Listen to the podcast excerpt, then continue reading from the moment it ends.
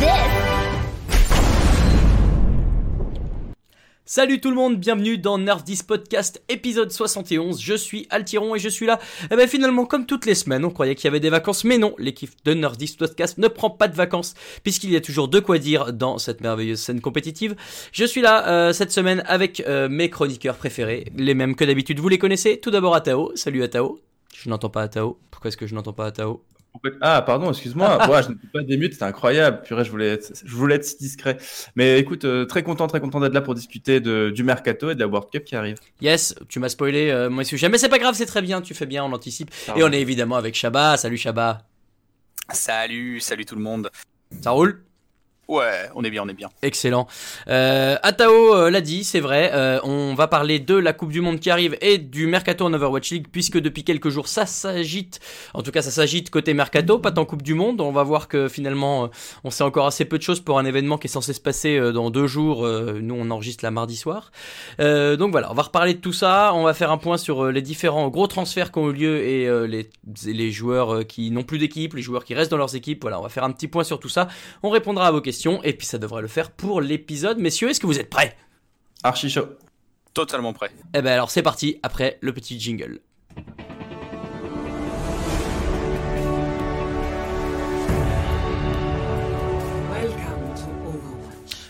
Alors messieurs, on va forcément ouvrir cette euh, section Mercato Overwatch League par euh, l'équipe des Paris Eternal puisque euh, vous l'avez suivi en même temps que nous et de manière assez effrénée la semaine dernière. Paris Eternal a d'abord remercié quatre joueurs après avoir remercié, ça vous le saviez, l'intégralité du coaching staff. Alors donc coaching staff, j'entends les, coachs qui géraient les joueurs. il reste plus que finalement Mex, le manager général, dans ce, ce staff là. Euh, et après, ils ont remercié Finzi, Danier, LH et Shadowburn. On sentait un peu venir le coup, il y avait déjà pas mal de rumeurs qui circulaient sur euh, un rachat d'une partie des joueurs d'Element Mystic, les champions du Gauntlet euh, Overwatch 2019. Ça n'a pas manqué, puisque Paris a donc entre-temps recruté plusieurs joueurs et coachs, ou anciens coachs d'Element Mystic, hum, et bah, annonçant de ce fait un, tournant euh, qui n'avait pas été pris encore euh, par l'équipe parisienne qui voulait rester uniquement européenne, de passer vers un roster à moitié pour l'instant coréen. Est-ce que c'est pour un futur full roster coréen, on verra. Le fait est qu'aujourd'hui, voilà, il y a euh, des non-européens à Paris, il y a des Coréens, il y a Sparkle, le joueur de DPS qui arrivera en, fin, en cours de saison quand il deviendra majeur. Il y a XZ, il y a Hanbin qui sont respectivement DPS et Tank, et puis après il y a des coachs, euh, notamment euh, Rush, le, nouveau. Alors, il y a eu un petit.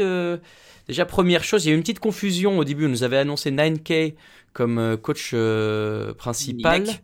Alors, j'ai lu qu'on disait 9K, comme 9K. Ah. Euh, et finalement, euh, finalement, ce sera euh, Rush, le, coach principal, si j'ai bien compris? oui, c'est ça, apparemment. Rush, donc, qui était le, lui le coach de d'Element Mystic juste avant. Ils ont fait venir également Levi, qui était chez Shanghai Dragons, mais qui était passé, si je dis pas de bêtises, avant par Element Mystic et euh, également euh, un dernier Aid. Alors 9K euh, qui arrivait de San Francisco. Aid qui était joueur chez Toronto Defiant qui devient aussi coach coach assistant chez Paris Eternal. Bref du beau monde. Messieurs première réaction là-dessus. J'aimerais déjà entendre Atao sur ses premiers transferts. Et après on donnera la parole à Shaba bah. Que, dire C'est des gros changements. Overwatch, c'est un jeu qui change beaucoup aussi. Je trouve que ça reste compliqué quand de se projeter. En tout cas sur le papier, c'est des changements qui vont apporter beaucoup à cette équipe euh, de Paris. Euh, Fefe le disait depuis un moment, de toute manière, le projet européen a été euh, abandonné. je trouve que c'est une euh, idée qui est bonne si on veut que Paris veuille avoir des résultats, parce que la scène européenne est une celle qui est globalement délaissée malheureusement, et euh, je le déplore aussi. Mais si on veut performer, aujourd'hui, je pense que c'est plus vraiment dans la scène européenne qu'on doit aller chercher en priorité. C'est plutôt sur des scènes nord-américaines et sur des scènes aussi coréennes. Et voire plutôt chinoises, même parfois que, euh, que européennes. Aujourd'hui, on l'a vu avec le résultat du Gauntlet. Les résultats parlent, donc voilà. Plutôt aller regarder sur, euh, vers l'Asie, plutôt que de regarder vers l'Europe aujourd'hui. Trouve oui, pardon, vas-y. c'est important. Et voilà, je pourrais continuer, mais voilà, je vais laisser Chabat allumer la mèche. Alors oui, Mais non, alors mais sachez non. avant tout que ici tout le monde s'aime et que euh, tout le monde euh, voilà n'est qu'amour. Maintenant Chabat, tu as un avis différent et c'est normal et c'est le but de ce podcast. On est là aussi pour en parler et pour euh, éveiller le, les, la réflexion chez vous. Euh, Qu'est-ce que tu Bah as ouais. pensé de ce changement euh, de direction de l'équipe parisienne? Euh, en fait, il y a deux points de vue euh, qui, qui s'opposent. Le point de vue euh, très euh, pragmatique et compétitif, en mode bon, ça a pas très bien marché euh, notre projet européen sur sur notre première saison. Il est temps de mettre les pendules à l'heure et de d'effectuer on va dire un, un virage. Donc là, le virage, c'est de recruter du staff comme des joueurs sud-coréens dans une optique de, de compétitivité plus forte. Les joueurs européens, pour le moment, on sait pas trop. Après, il y a l'autre euh, l'autre approche qui est un peu plus la mienne où en tant que fan de l'équipe on peut se sentir quand même un peu floué d'une équipe qui nous vend euh, son projet européen la volonté de construire quelque chose d'européen et euh, qui euh, retourne sa veste parce que l'Europe ça a pas très bien marché et euh, qu'au final plutôt que de vouloir euh, s'accrocher à ce projet là bah il y a un besoin de résultats et du coup on prend on prend les Coréens moi je suis compétitivement pour eux je pense que c'est pas forcément un mauvais choix hein, mais après euh, tout le monde sait dans ce podcast et dans les auditeurs, je suppose que je ne suis pas un supporter euh, de Paris Eternal, mais ça m'emmerde un petit peu quand même de voir que bah, des joueurs européens à, à potentiel sont, euh, sont squeezés de, de cette Overwatch League au profit de, de Coréens. quoi. J'espère pour Paris que le recrutement des Coréens ne fera pas une. Allez, pour les citer, une Toronto Defiant ou une Florida Mayhem, c'est-à-dire des recruter plein de Coréens et voir que, que la mayonnaise prend pas. hein. C'est, Alors, euh, voilà, c'est, mon, mon gros souci en fait, il est là, c'est de se dire on investit dans du coréen pour investir dans du coréen. Après là, c'est les mains de Mystique qui se connaissent, donc éventuellement il y a quand même des, motifs d'espoir pour euh, ces, recrutements parisiens.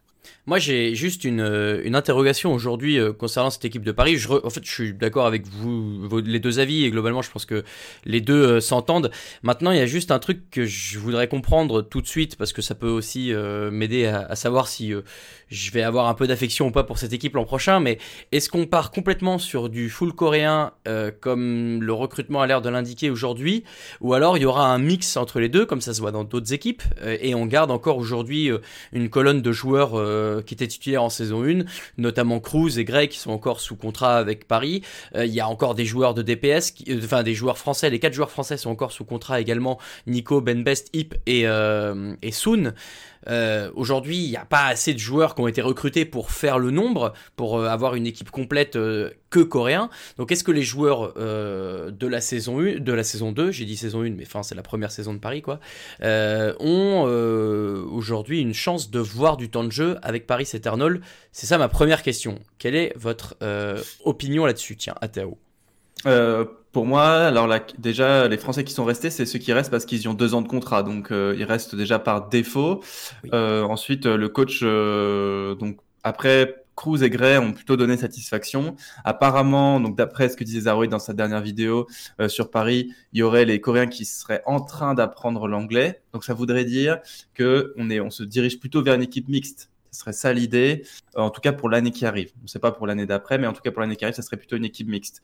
Si on se dirige vers une équipe mixte, pour moi, il manque un, il manque, on va dire, le, le liant dans le staff toujours, pour moi, d'un coach soit européen, soit nord-américain, qui aurait la, ou un, quelqu'un qui puisse faire la traduction, ou quelqu'un qui puisse, voilà, apporter à cette équipe euh, de, de Paris Eternal, parce que, voilà, il y a beaucoup de gens qui disent, euh, attention, quand, quand on critique les c'est- c'est du racisme, etc. Mais il faut faire attention, c'est aussi de l'interculturel aussi. Au bout d'un moment, c'est est-ce que des Européens vont réussir aussi à se retrouver dans les méthodes de travail des, euh, des Sud-Coréens qui sont réputés comme très très durs?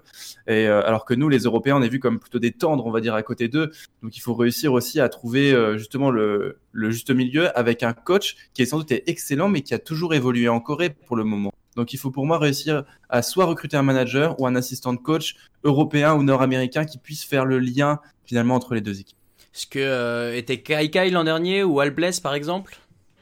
Euh, voilà, pour moi, c'est ça, euh, Kaikai et Albès. Après, c'était une équipe européenne, donc forcément, il y a, c'était plus simple, même s'il y a des disparités entre nos pays euh, en Europe, on le sait, mais on, le management peut se, re- se ressembler, on va dire, d'un pays à un autre. Mais là, clairement, on sait que en Corée, t'es pas bon, tu gères en fait. Il n'y a pas de discussion. Enfin voilà, c'est souvent ce qu'on a entendu sur les Coréens. Peut-être qu'il y a eu du changement dans le management aussi avec les années. Mais euh, voilà, pour moi, il faut faire attention à ça parce qu'il peut, s'il n'y a pas de, pour moi, de recrutement euh, d'un personnage comme ça, on risque d'avoir peut-être une cassure aussi dans l'équipe et euh, ça serait, ça serait dommage. Voilà, c'est juste une prédiction de ma part. Shaba. Bah, l'exemple à suivre pour pour ce genre de, on va dire de de, de regroupement, c'est l'exemple parfait, c'est San Francisco Shock au final, parce que ils avaient des Coréens comme des non-Coréens dans le dans le staff et dans les joueurs. Au final, ça a fini par prendre.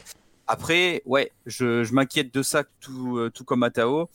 Et euh, bah, pour savoir s'il y a des joueurs français ou européens qui ont leur, euh, leur, leur, leur carte à jouer, bah, déjà, s'ils recrutent pas plus de Coréens, de base, il y a des postes où il n'y a pas eu de renfort, on va dire, en provenance de Corée. Donc, de base, il y a de la place pour, pour les joueurs. Je pense qu'il n'y a pas eu de renfort main tank. Donc, techniquement, on peut se dire que Ben Best pourrait être aligné. Il y en aura un, c'est obligé. Bah, après, voilà. Parti comme c'est, c'est ben Voilà. Et pour moi, je trouve que c'est bien d'avoir des joueurs de ce niveau-là qui vont arriver parce que ça va vraiment, pour moi, si on arrive, Ninek en plus, enfin, je le prononce, l'ancien coach de ces euh, San Francisco Shock a cette expérience d'équipe mixte en fait. Donc ça, ça c'est vraiment intéressant, ça va vraiment beaucoup apporter, euh, à mon avis aussi au, coach, vers le haut, au, coaching staff, ça peut se tirer vers le haut. Pour moi, cette compétition, on va dire entre les entre les joueurs euh, euh européens qui n'ont jamais joué avec des, des joueurs, euh, on va dire des, des, des joueurs sud-coréens. Donc pour moi aussi, ça peut être un énorme apport pour ces joueurs. C'est vrai. Mm. Ouais. Non, mais le, comment dire, c'est le. Après, il faut pas oublier que voilà, tu l'as dit tout à l'heure, Sparkle, euh, il est encore trop jeune, donc il rentrera en cours de saison. Hanbin, je crois qu'il y a les deux premiers matchs qu'il va pas pouvoir jouer, donc. Euh, c'est ce que j'avais cru voir aussi. Je vais revérifier euh, immédiatement. Faudra aussi. Ah, je t'entends en écho. Attention, tu as dû allumer un micro. Non, c'est ailleurs. Ah, excellent. Ah oui, j'ai compris. Il faudra, faudra aussi avoir un remplacement du coup euh, au, poste d'off tank, euh, sachant que là, pour le coup, bah, Findy est en partie, pour le moment, il n'y a personne. Il n'y a que Ben euh, Best qui est tank aujourd'hui avec pour le début de la saison. Effectivement, Hanbin est du 20 février, donc il pourra. la saison reprend une semaine avant, je crois, donc il pourra pas jouer le premier match, les deux premiers matchs. Et effectivement, et tu vas devoir aligner deux tanks à un moment, donc il y aura forcément du recrutement qui va arriver encore du côté de Paris. C'est certain. Et du côté des supports, c'est pareil. Aujourd'hui, il y a que euh, Gray et Cruz. Est-ce que eux, euh, et, ouais. Cela, alors, du coup, côté support, est-ce que vous pensez qu'on a du recrutement à faire ou on peut partir sur Gray et Cruz avec Hip qui pourrait euh, entretenir un peu la compétition? Oui. Je pense qu'ils ont ce qu'il faut. Ils ont un shot caller. Euh, ils, ont, un shot caller et ils ont un Gray qui doit encore improve, enfin qui a montré déjà beaucoup et pour moi peut encore devenir meilleur. Pour moi, ça peut vraiment devenir, euh, si limite dans de bonnes conditions, ça peut vraiment devenir un game breaker en fait, presque comme euh, comme healer. On l'a vu sur Sahana, il a une aim incroyable pour le Portugal. Je crois qu'il va jouer DPS pour l'équipe, donc ça montre bien que c'est un, un, joueur qui reste pour moi vraiment impressionnant et qui doit encore se développer. Et je pense que voilà, c'est pour moi l'opportunité de d'avoir encore une backline 100%, 100% on va dire européenne et si les, si les Coréens apprennent aussi l'anglais, c'est pas pour rien, c'est parce qu'on va avoir peut-être Cruz toujours qui va garder le shot call dans l'équipe. En tout cas, j'espère.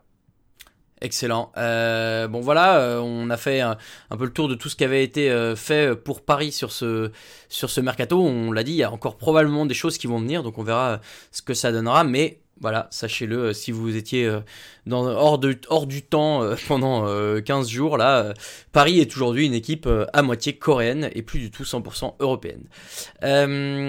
équipe suivante pour laquelle il y a eu pas mal de mouvements, c'est une équipe dont on a déjà un tout petit peu parlé puisque ce sont les Toronto Défiants et je fais exprès de le dire avec l'accent français puisque il y a pas mal de alors déjà y a, vous le savez il y a, y a Fefe qui a été nommé coach on en a parlé avec lui dans le dernier épisode du podcast.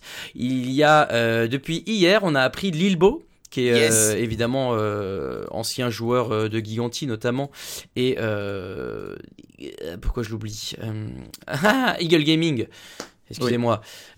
Avec Fefe le, le, joueur support de, de l'équipe de France aussi d'ailleurs. Et il, attends, il a joué en équipe de France ou pas encore? Non, pas encore. Non, non, non. non il était dans les 12. Ah, c'est ça, ouais, Autant pour moi. Mon mauvais. Donc, Lilbo, ancien joueur Eagle Gaming, ancien joueur Giganti, et qui donc rejoint le staff. C'est ça l'info de euh, Toronto Défiant avec, euh, avec Fefe. Euh, déjà, premier, première réaction là-dessus, c'est Est-ce que vous pensez qu'il avait encore un peu de potentiel en, en tant que joueur ou c'est un bon choix pour lui de devenir stratégique coach d'ailleurs Quel est son titre exact Chabat? Euh, bah, pour le coup, je pense que c'est un bon call. Euh, en termes de, en termes de skill, on va dire, euh, d'un point de vue joueur et de, que, et de, on va dire, de plafond, il a gagné, il a fait back-to-back sur les saisons de Contenders, une avec Eagle, une avec Giganti. La seule chose qui lui aurait manqué, ça aurait été l'Overwatch League ou euh, éventuellement une Coupe du Monde. L'Overwatch League, quand on voit à quel point les portes sont quand même assez fermées pour les, les joueurs de Contenders Europe, c'est c'est pas évident de, de, de vouloir s'entêter, je pense, euh, à foncer euh, pour trouver un, un spot en tant que joueur. Euh, puis en tant que coach, bah, je pense que c'est un super move parce que la base des stratégies tank de Eagle, c'est Lilbo. C'est Lilbo qui avait, qui avait dit à la base, bah, euh, tank c'est fort, c'est genre super fort. Et euh, l'aqua tank au début, puis qui s'est affiné en GOATS avec la sortie de Brigitte, bah, c'était, euh, ça venait, ça venait en partie de Lilbo, en grande partie. Donc, euh, je pense que le, le bonhomme, euh, il a un cerveau très bien fait, que le poste de coach lui va très bien. Et puis, on rappelle, hein, c'est un joueur StarCraft 2 à la base, hein, donc euh, il a l'habitude de faire énormément fonctionner ses, euh, ses méninges, ses, ça, ça réfléchit, ça réfléchit beaucoup, euh, de, on va dire de sur la vue d'ensemble et tout. Enfin, je pense que c'est vraiment un super super point pour lui que, qui passe de, joueur à coach. Euh, ça va lui faire encore plus d'expérience, puis commencer assistant coach en, en Overwatch League. En plus avec Fefe, avec qui il a, il a déjà travaillé avant. Je pense que c'est pour rentrer dans le dans le bain. Je pense que il y a pire comme situation. Il a quand même un sacré palmarès, hein, euh, Lilbo, pour ceux qui savent pas. Donc, on l'a dit, il a gagné avec Eagle Gaming face à Angry Titans la saison 2, euh, Contender 2018. Il a gagné la saison 3, Contenders 2018 avec Giganti. Il a fait également une finale de saison 2 en 2019 avec euh, Giganti aussi. Enfin, voilà, c'est un joueur qui a une énorme expérience euh, au, au, tiers 2 euh, Overwatch. Euh, Atao, est-ce que toi aussi tu penses que euh, il peut apporter quelque chose du côté de Toronto? Oui, complètement. Je pensais pas qu'il allait être pris par, euh, par Fefe. Euh, je me doute que Fefe, en fait, veut jouer, euh, veut créer un staff. À mon avis, aujourd'hui, c'est son année de la confirmation, on va dire, en tant que coach. Et on sait qu'il va pas s'éterniser des années euh, sur le poste de coach euh, en Overwatch League. Et à mon avis, il veut travailler avec des gens en qui il a confiance. Euh, ça, c'est sûr. Et euh, je je pensais pas que Lilbo allait être un choix parce que je sais que au niveau des stratégies, se sont souvent opposés au niveau de comment mettre en place des stratégies et tout ça. Mais je trouve que c'est bien qu'il l'ait pris parce que ça montre aussi qu'il a besoin de quelqu'un, parce que c'est une forte tête aussi, Lilbo. Il a ses avis sur, euh, sur les choses. Quand il a des stratégies en place, il a envie de les mettre en place. Donc ça montre aussi qu'il a envie d'avoir de l'opposition aussi dans son coaching staff, quelqu'un qui lui donnera pas toujours raison.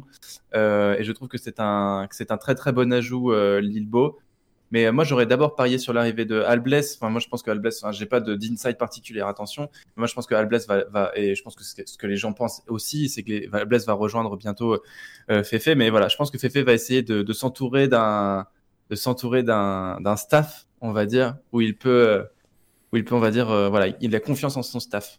Voilà. Dans ce sens, euh, le départ de Moby Dick, qui était l'ancien assistant coach coréen de l'équipe euh, de Toronto, est-ce que c'est parce que, voilà, on, on imagine Fefe avait pas forcément de, pas de, de, de, de, de- comment dire, Bah, ils ont une discussion sans doute ensemble. d'interaction, voilà, et il s'est dit bon bah voilà, c'est pas forcément ce que je recherche, Et- et c'est pour ça qu'il essaie de s'entourer aussi un peu de gens. euh, Non, c'est sûr. qui vont euh, qui vont adhérer à son projet.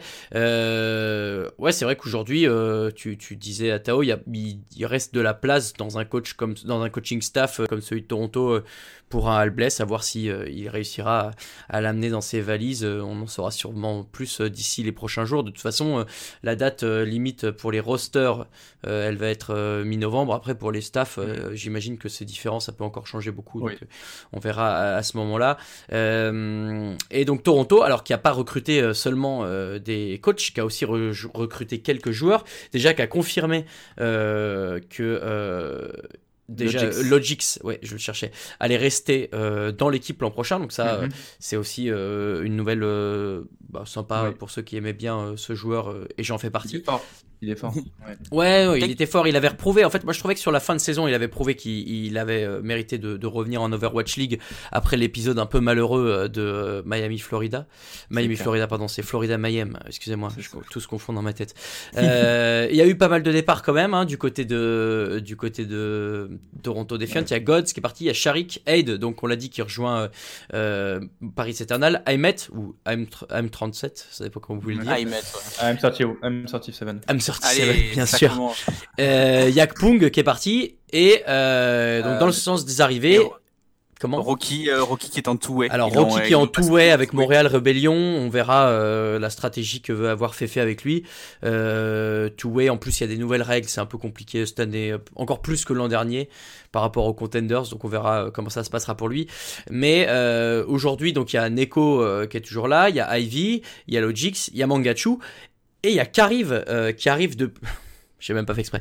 Depuis euh, Los Angeles Valiant, euh, c'est assez inattendu, je trouve. Je sais pas ce que vous en avez pensé, mais euh, bah moi je trouve ça sympa. J'avais dit, moi j'ai mis Kariv euh, typiquement dans mon 6 de l'année euh, quand on avait fait le- la rétrospective. Je trouve que c'est un super joueur et je m'attendais pas à ce que Valiant le laisse partir euh, comme ça. Donc euh, je trouve que c'est un bon recrutement euh, pour euh, Toronto Defiant.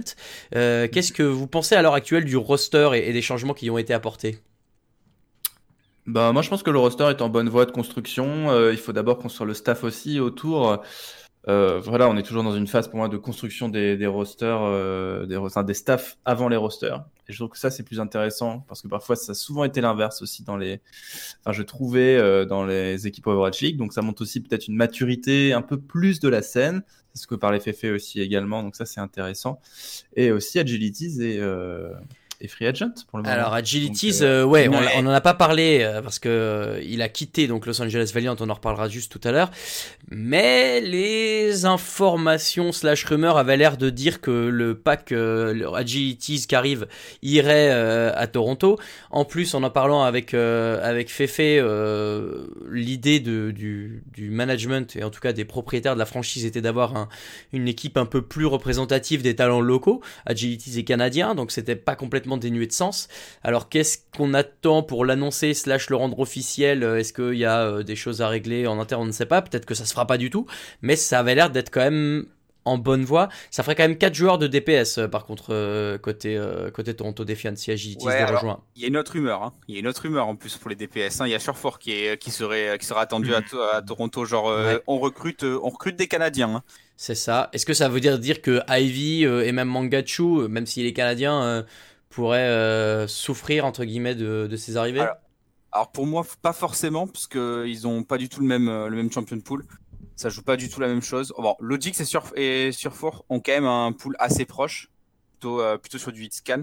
Même si pour moi, Logic ça a une tracer largement euh, Ah bah oui. plus fiable que celle de que celle de Surfor, qui est vraiment plus dans le, enfin, dans le sniper ou le ou le McCree euh, pur, on va dire. Euh, après, euh, Ivy peut jouer un peu de tout, et euh, après Agility, on connaît, on connaît ses capacités sur les projectiles. Donc ça, ça pourrait faire une ligne de DPS quand même relativement équilibrée. Et puis bah le roster, sinon, hein, il ça a l'air assez fringant tout ça. hein. Juste pas de tank aujourd'hui. Moi, je pense que sur les Ouais. DPS, euh, en connaissant la, la, la philosophie de Fefe, ça m'étonnerait qu'on ait 5 DPS en fait, euh, parce qu'on sait bien que Fefe il fait pas tourner ses effectifs, donc euh, sur les sur les donc ça servira à rien d'avoir 5 DPS alors qu'il fait pas tourner ses effectifs sur ça les donc moi je soit on libère Mangachu ou Eevee et on fait un gros coup en allant chercher Surfour, soit Surfour est trop cher et on garde Mangachu et Eevee. Enfin, mais pour moi c'est ça serait trop. Enfin, pour moi, euh, voilà, soit on a l'argent pour aller chercher Surfour, parce qu'à mon avis, Surfour doit être, à être assez cher à aller chercher. À mon Ouais, avis, ouais. euh, Clairement. ouais. Un joueur qui a deux ans d'expérience et qui a fait euh, les, fina- les phases finales à chaque et fois. qui a euh, une petite commune, une toute petite commune. Ouais, en plus, euh, qui est pas mal suivi sur les réseaux sociaux. Euh, donc euh, voilà, qui, c'est sûr. Euh, Est-ce que du coup, euh, Agilities vient quand même? Moi, je pense, ouais. Je pense que oui, c'est le grand, c'est le grand copain de Carrive après. Ça hein, sera la- le star player, je pense. Agility, Probable, qui ouais. doit prouver. Un peu la tête d'affiche de cette équipe. Bah, Euh, il, a, il a saison 1 de découverte, saison 2 euh, un petit peu compliqué avec l'effectif euh, Valiant et les, euh, on va dire les, les problèmes internes qu'il y a eu euh, dans la Mhm. structure. Mais euh, saison 3, c'est vraiment c'est l'explosion quoi. C'est c'est à lui de prendre euh, de prendre le leadership dans une équipe. Donc Ouais, pour moi, ça aurait du sens de le, de le ramener chez Toronto quoi. Et du coup, plus de tank. Qu'est-ce qu'on fait? On Bah, attend de voir. Qu'est-ce qu'il sait? Ah, Au secours. ah, bah, c'est le, c'est la grande question. Est-ce que Félix Langlais, non, je, je sais plus trop. Bon, Félix, bref, euh, rejoindrait euh, Félix le coach. Ça serait marrant. Non, c'est impossible. Je pense c'est ah, je impossible. le vois pas, je le, je vois pas, je vois pas XQC euh, avoir la cote suffisante Non. pour être pris en Overwatch League. hein. Non, je dis ça pour rigoler. Moi, Mais je y a pas. un- J'avoue. Non, Mais peut-être euh, s'ils ont pris Carive euh, chez les, pourquoi pas aller recruter euh, celui qui est parti de chez New York Excelsior aussi. Meko euh, qui- Meko. Ah bah, ouais, euh, oui. off-tank, c'est bien déjà. hein. Il est sur le marché pour l'instant. moi, je trouve que euh, c'est même un des plus gros noms qui est encore sur le marché aujourd'hui. Euh, ouais. Meko, euh, je Ouais. trouve, enfin, je suis hyper surpris déjà qu'il soit parti de New York et surtout qu'aujourd'hui il a pas trop. Alors, il a peut-être trouvé une équipe, mais on le sait pas encore. Pas été annoncé encore. ouais. Voilà, donc euh, c'est quand même euh, un gros, euh, un gros poisson qu'on peut encore aller pêcher. Euh, on parlait des Valiant, justement, eux, il y a quand même eu pas mal de départs et des départs qui sont, euh, bah, je trouve, euh, importants quand on suit l'équipe depuis la saison 1. On a dit qu'arrive qui part, on a dit Agilities qui part, on ne sait pas encore où, mais on sait qu'il part.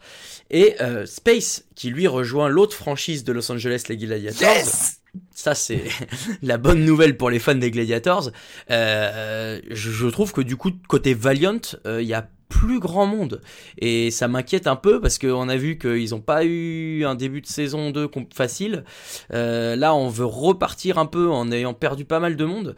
Euh, je, ouais, c'est, ça me semble, ça me semble un peu euh, difficile et j'ai peur que leur début de saison 3 soit semblable à celui de la saison 2. Mais bon, qu'est-ce que vous en Hmm. pensez? C'est compliqué. C'est compliqué. Tu sens qu'ils essayent de retrouver une formule qui a déjà marché. Ah, aussi parce qu'ils viennent de, re- ils viennent de faire revenir Gunba aussi. C'est vrai. Leur, pro- leur coach, qui était, enfin, coach assistant saison 1, qui est parti. Voilà. euh, il était où en saison 2 Boston. À Boston Uprising. Boston, puis après, il avait, depuis qu'il avait été euh, libéré par Boston, euh, il n'avait pas, de, pas, pas retrouvé d'équipe. Mais euh, voilà, on se dit que peut-être la solution, c'est de- d'essayer de, repiocher un petit peu dans, dans ce qui avait bien fonctionné, parce que bah, au final, Gunba avait fait partie de l'aventure euh, saison 1, de la victoire en stage 4.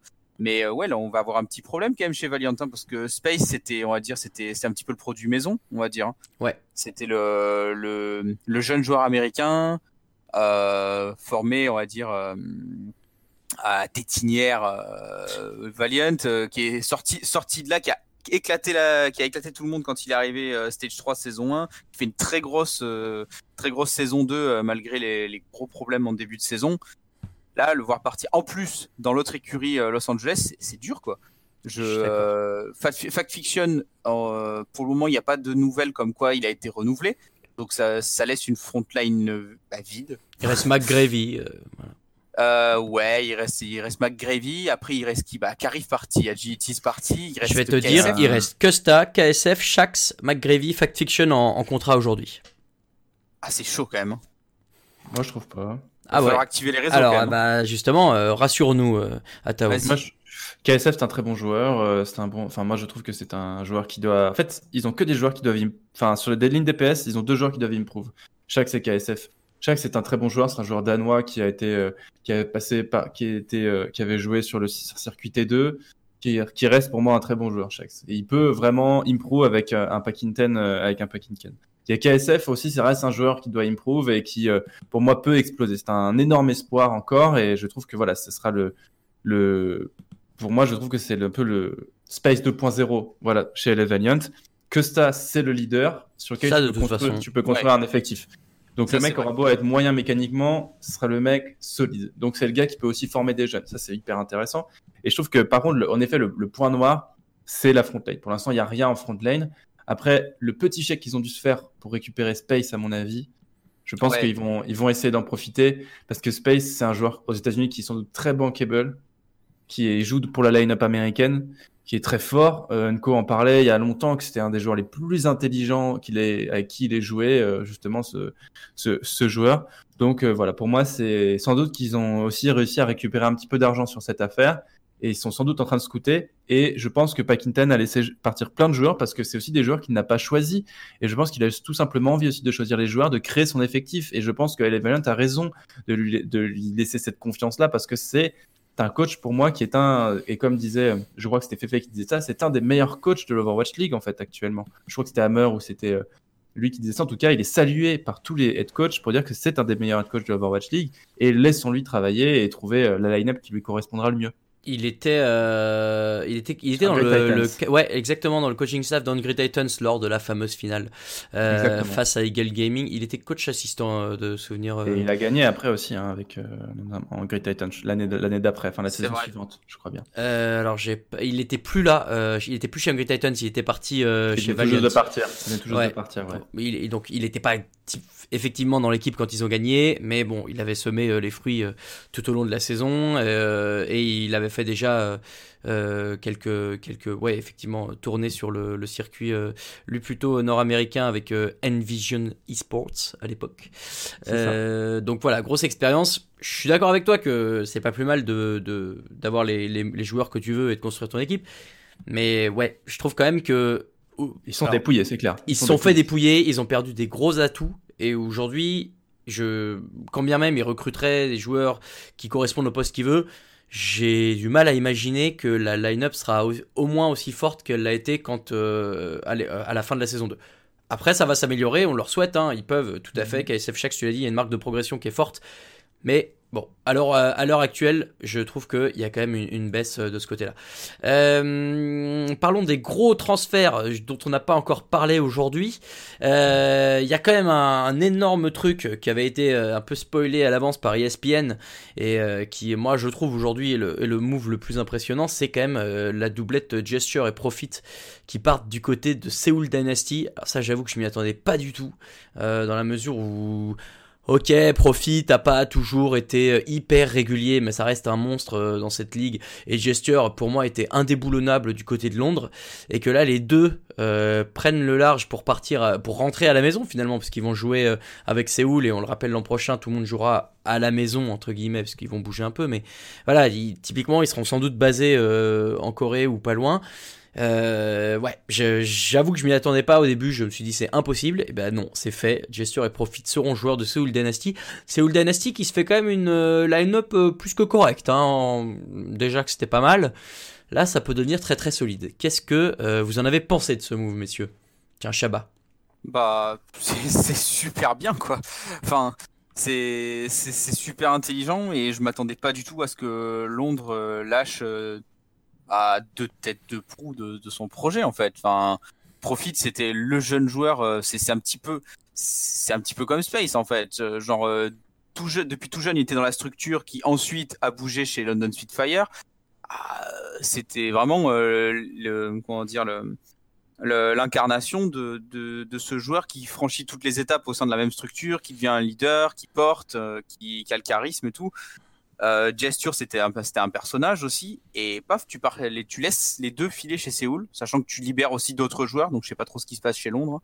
Mais euh, pour Séoul, c'est vraiment c'est, une aubaine. Hein. Je suis juste un peu triste parce que je me dis que un, tank comme euh, Marvel, qui avait quand même montré pas mal de, bonnes choses pour une saison rookie, bah, il va gentiment s'asseoir sur le banc des remplaçants.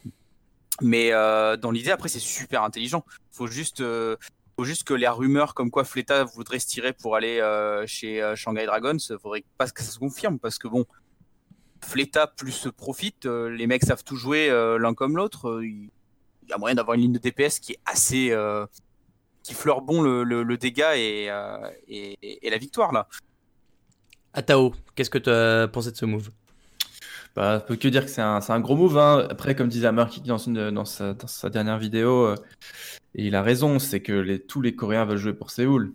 Mais comme euh, tous les Français veulent jouer pour Paris, euh, enfin voilà, c'est on a tous envie de, représenter son pays de quelque part. Et quand on joue Séoul, c'est tu représentes ton pays à l'année. Donc c'est sûr que sur euh, sur un plan sur un point de vue voilà sentimental, c'était pas très compliqué, je pense, de les convaincre. à mon avis, voilà, encore si on revient au niveau argent, c'est quelque chose qui est opaque mais qui compte énormément. C'est le nerf de la guerre. Fefe disait que le, le que le mercato est complètement en train de s'envoler déjà par rapport à la saison dernière. À mon avis, Séoul a dû, voilà, a dû craquer. Euh, voilà, ils ont dû racler les fonds de tiroir pour aller chercher ça. C'est pas possible. Ou ils vont retomber sur leurs pieds en vendant Fleta. Moi, ça m'étonnerait pas qu'ils s'enclenche en fait un jeu des chaises musicales entre les grands DPS maintenant qu'on a eu justement le départ. Si on dit que Fleta va partir chez Shanghai Dragons, qui va partir chez Shanghai Dragons bah, est déjà parti, hein, ouais. par exemple. Oui, mais voilà, mais est-ce que voilà, est-ce que justement il y a encore euh, il y a Yongjin qui est parti, est-ce que ça va pas inciter aussi un autre départ chez Shanghai Dragons le fait de vouloir faire venir Fleta Voilà, donc peut-être qu'il y a un jeu de chaise musicale aussi qui va s'enclencher hein, du côté des DPS, en tout cas coréen, donc top top coréen. Et euh, en effet, euh, Londres donc opère aussi une mue comme beaucoup d'équipes, on va dire. C'est aujourd'hui c'est beaucoup les coachs qui sont mis en avant parce qu'aussi il y a un gros mercato des coachs avant même les joueurs, j'ai l'impression. Et voilà, les coachs veulent choisir leur équipe et c'est ce qui est en train de se passer aussi. Profit, on a sans doute eu du côté coréen des mauvais échos de la part du comportement de Profit. Peut-être que voilà, on, l'a lâché, euh, on l'a lâché pas aussi, ça n'a pas été aussi douloureux que prévu. Peut-être et gesture peut-être pareil. C'était les deux copains, ils voulaient pas se quitter. Voilà, on peut imaginer plein de choses pour que London laisse partir ces joueurs-là. Mais le fait qu'il y ait un changement de staff doit aider aussi au départ de, Profit et de Gesture, et le fait aussi au- à la libération d'autres joueurs. Donc, euh, à mon avis, euh, voilà, ça s'est fait euh, parce qu'on a un London qui va changer de peau drastiquement pour la saison à venir, et Seoul Dynasty, qui est une équipe, voilà, qui est aussi en train d'opérer de grands changements et qui risque de compter sans doute de manière très importante pour la saison à venir.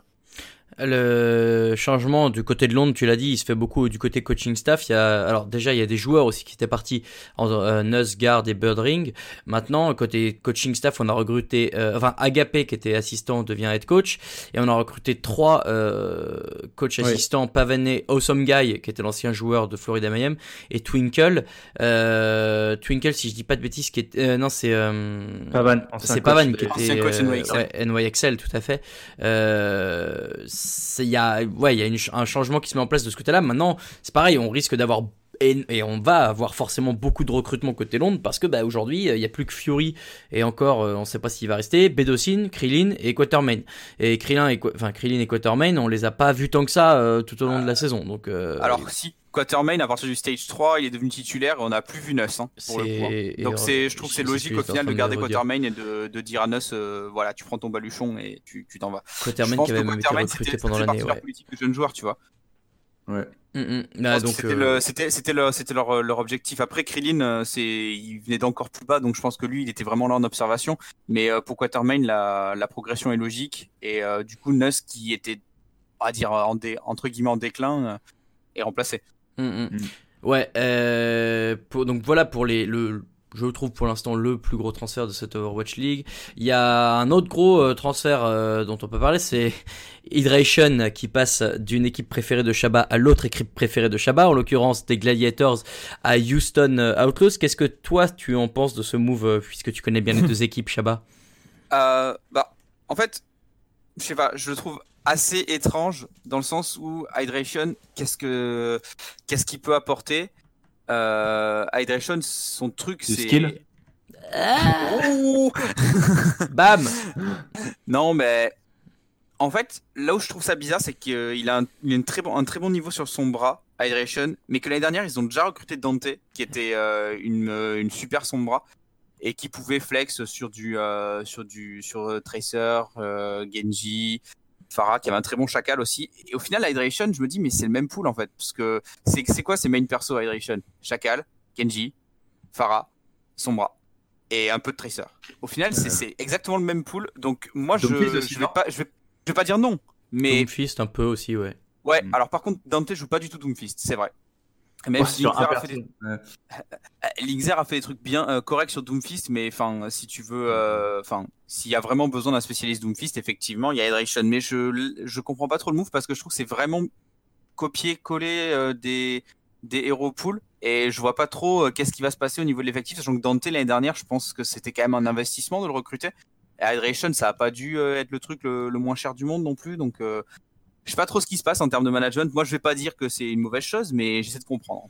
Il y a quand même un gros embouteillage au, au niveau des DPS chez Outlaws, Ah puisque tu les as cités quasi tous. Il y a Linkzer, il y a Jake, il y a Dante et il y a Blasé aussi qui est arrivé depuis euh, Boston Uprising. Aran est euh, parti. Voilà. Et alors ouais, Aran est parti, euh, bon super.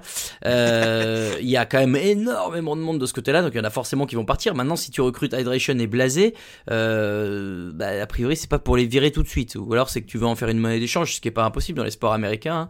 Mais euh, bon, euh, ça me paraît un peu surprenant. Est-ce que ça veut dire que Jake du coup euh, est définitivement fini et va passer dans le coaching staff parce qu'il a l'air d'avoir je sais pas, ou alors il va passer carrément euh, que, euh, Caster. caster Overwatch League euh, définitivement. Il va cacheter la, la Coupe du Monde notamment.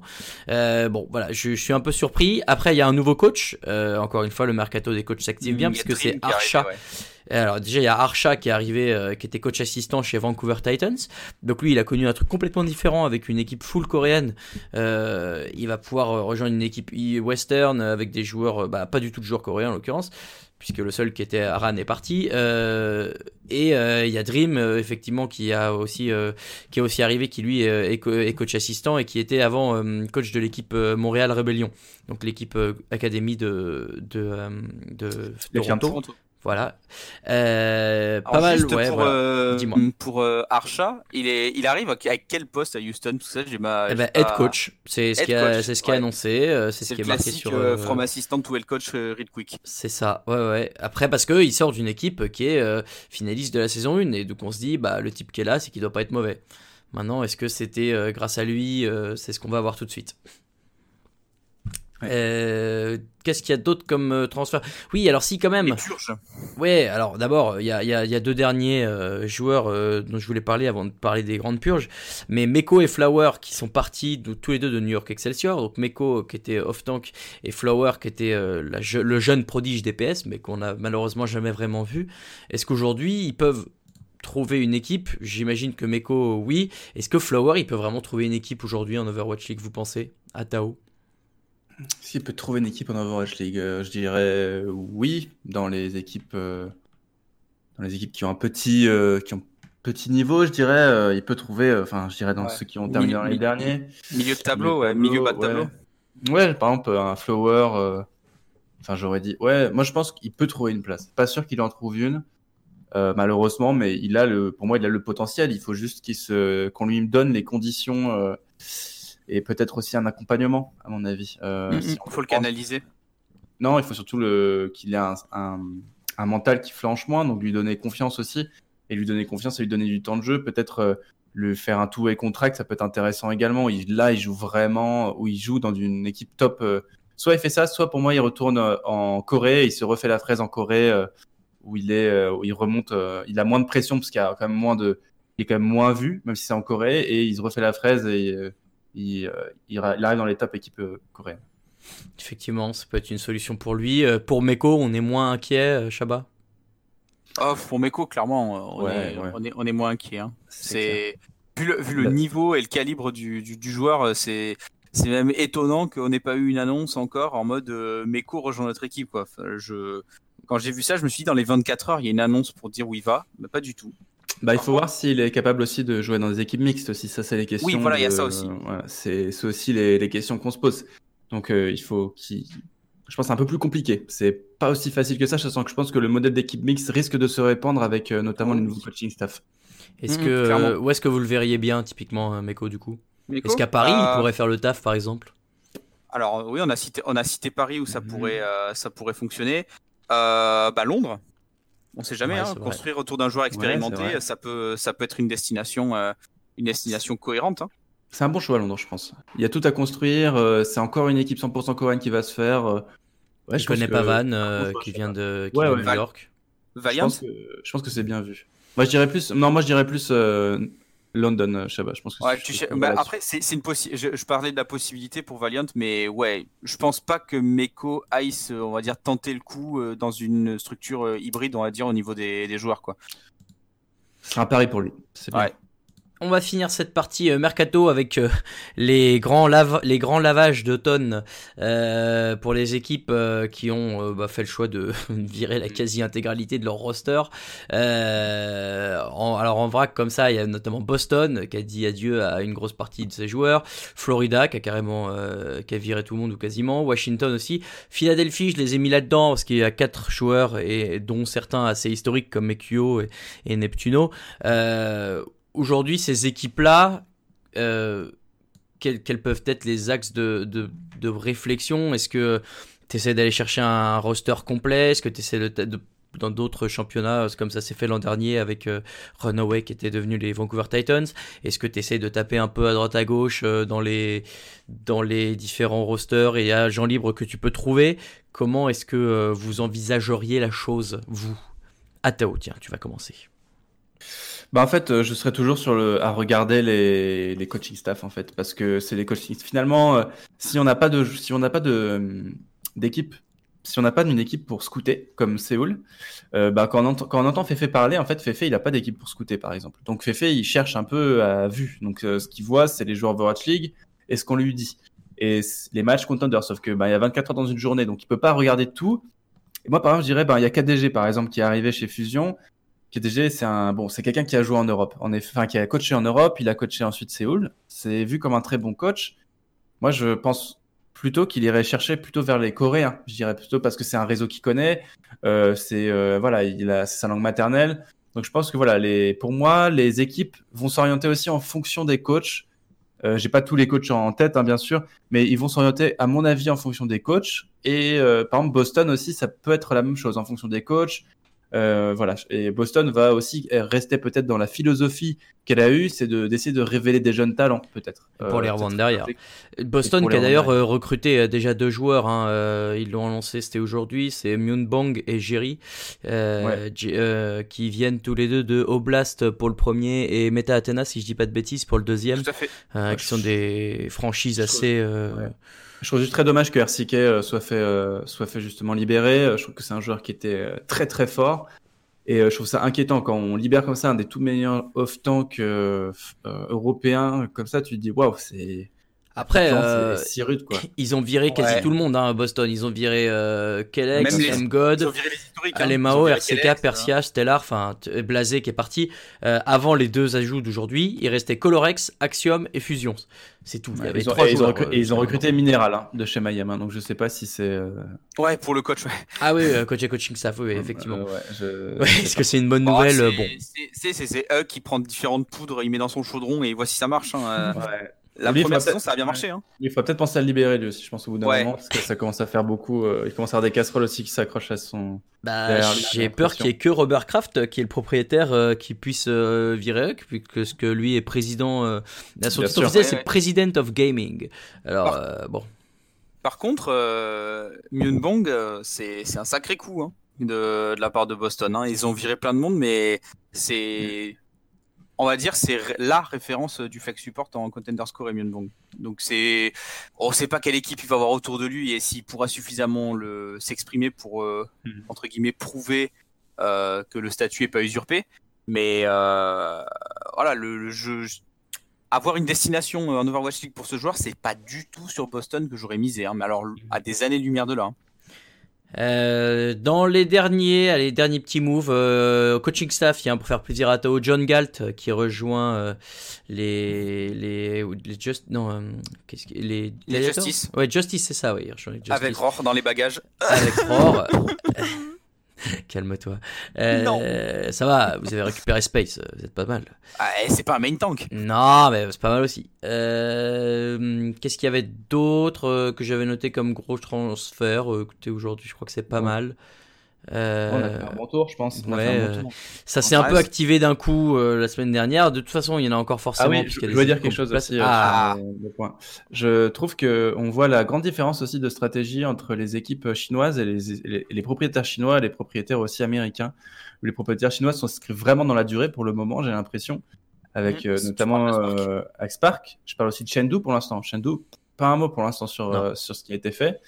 Donc euh, je pense que Chengdu euh, va rester dans la stabilité. Et euh, je pense que c'est une bonne chose à mon avis, et c'est une preuve aussi que voilà, ils ont envie de, refaire une année, euh, de refaire une année comme ça un peu euh, où ils peuvent se stabiliser. Et je trouve ça, je trouve ça cool, et ça contraste. Et c'est assez contrastant quand même. Enfin, c'est assez on voit le contraste justement entre les investisseurs américains qui changent, qui changent, qui changent, et on voit justement les investisseurs chinois pour l'instant, en tout cas sur cette année, qui sont, qui essaient de garder, on va dire, un petit peu leur leur cap. Effectivement, et tu, l'as- tu fais bien, on, on a parlé des départs et des transferts, on n'a pas parlé de ceux qui restent, euh, mais euh, aujourd'hui Spark a maintenu 7 de ses joueurs, euh, notamment euh, bah, les, les stars, euh, ouais, Gushue bien sûr, euh, IDK et, et Bébé. Bah, euh, En bon, fait, voilà, a- c'est le, le Mm. 6, le 6 qui a fait les playoffs et, gar- et, et conservé dans l'intégralité. Ils ont, euh, ils ont renouvelé Sassine. Ouais, Sassine qui euh, est. c'est euh, Riven, Riven, j'ai pas gardé. Ouais, ni, Et euh, ni Euh, un autre. Basi, Basi. Ouais. c'est ça, ouais. c'est Basi qui est pas. Ni No Smite pour l'instant. Mais alors, Basi et No Smite sont en two-way euh, officiellement. Donc, euh, à voir quel rôle ils auront l'an prochain. Mais euh, ils sont pas, ils sont pas non plus euh, virés aujourd'hui. Ils sont pas changés d'équipe. Ils seront en two-way. Euh, je connais pas l'équipe Academy de Spark aujourd'hui, mais bon. Euh, Voilà. Il doit y avoir un truc qui s'appelle Spark Academy, j'imagine. Je sais- pour ouais, coup, je sais pas, pour Shanghai, c'est Team CC, l'équipe académique, donc je ne sais pas. euh, Je pour Spark. N'ai pas l'info euh, sous les yeux. euh, Est-ce que ce serait Blibli Gaming? Peut-être. Ah, Ah oui, c'est hein. ça. Ouais, ouais. C'est euh, Bli-. Bli- Bilibili Gaming euh, en contenders euh, Corée apparemment. Euh, Chine, Chine bien sûr. Chine, ouais. Voilà euh, pour les transferts. Bon bah voilà, il y avait euh, un petit tour à faire. euh, on a pu euh, faire un. Ouais, qu'est-ce qui se passe? Ah, tu, Alors attends. tu vas sur va- Twitter va laisser- vérifier qu'il n'y a rien en direct? Non, non, non, on va juste, Ah. je vais juste donner matière à réfléchir aux, gens. Ah attention. Juste, on va, je vais, Voilà. je vais lâcher des- les rumeurs qui tournent et qui n'ont pas encore de confirmation. Ah Et bon, après, tu veux vraiment faire ça? Mais ça va prendre, ça va prendre deux minutes. Il y en a pas. Je vais juste citer. Hein. Je vais pas. pas Alors étaler, attention, évidemment, tout ceci n'est que théorique, blablabla. hein. Exactement. Donc, bon, on en a, on en a parlé pour Agilities et Surfer à Toronto. Il y aurait Ouais. des rumeurs de Nevix à Toronto. Ah, Euh, du côté de Fuel, euh, on, a- on attendrait potentiellement DK et Gamsu. Ouais, Donc euh, ça, et- ça- si ça se fait, c'est un truc assez insane. et on ferait partir OG du coup. OG aux Gladiators du coup Ouais. dans le dans la balance. Shanghai Dragons, un- on a mentionné Fleta qui pourrait y arriver. Il y a Fate qui est qui est visiblement attendu du côté de Shanghai aussi. Du coup pour pallier au départ pseudo de au pseudo départ de Gamsu chez Fuel. Ouais. Et Ivy dont on parlait tout à l'heure à Toronto qui serait ciblé par Philadelphia Fusion.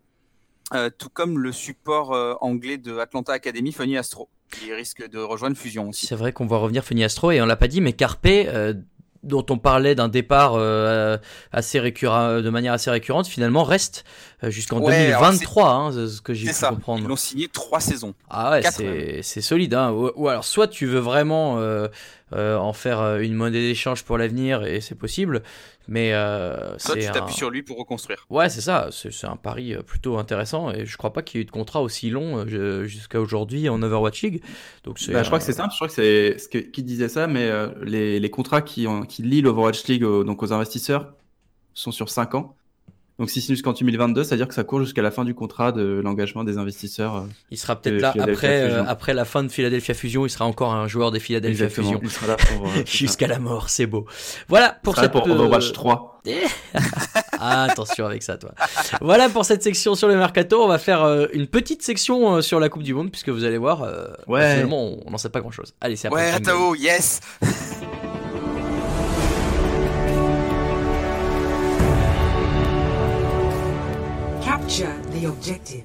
Alors, la Coupe du Monde Overwatch League aura lieu euh, ce week-end, messieurs dames, si vous ne le saviez pas. Euh, comment ça va se passer Normalement, puisque de ce qu'on sait euh, aujourd'hui, c'est comme ça. Il y aura un premier tour avec des phases préliminaires de- d'équipes regroupées par poule de 5 qui s'affronteront. Il y aura un vainqueur de ces poules de 5 euh, qui sortira, qui affrontera une des équipes classées entre 6e et 10e. Euh, au ranking, euh, vous savez, il y avait ces histoires de ranking euh, en fonction des résultats des années ça. précédentes. Et les vainqueurs de ces 5 matchs de qualification, donc, seront qualifiés pour la, les- le main event, dans lequel il y a déjà les 5 équipes qualifiées, dont la France. Et ça, ça se jouera vendredi pour les phases euh, de euh, main event de groupe, les deux groupes. Quel Voilà. Euh, alors déjà c'est un enfer parce que le format est quand même un petit peu bizarre. Le truc c'est qu'aujourd'hui on n'a aucune idée de qui est dans quelle poule, qui va jouer contre qui, à quelle heure, quand, comment, est-ce qu'on le verra? Euh, C'est pas sûr Ouais. non plus pour les phases préliminaires. C'est techniquement diffusé, c'est marqué sur le calendrier de la BlizzCon. Les phases le site. préliminaires sont diffusées? Ouais.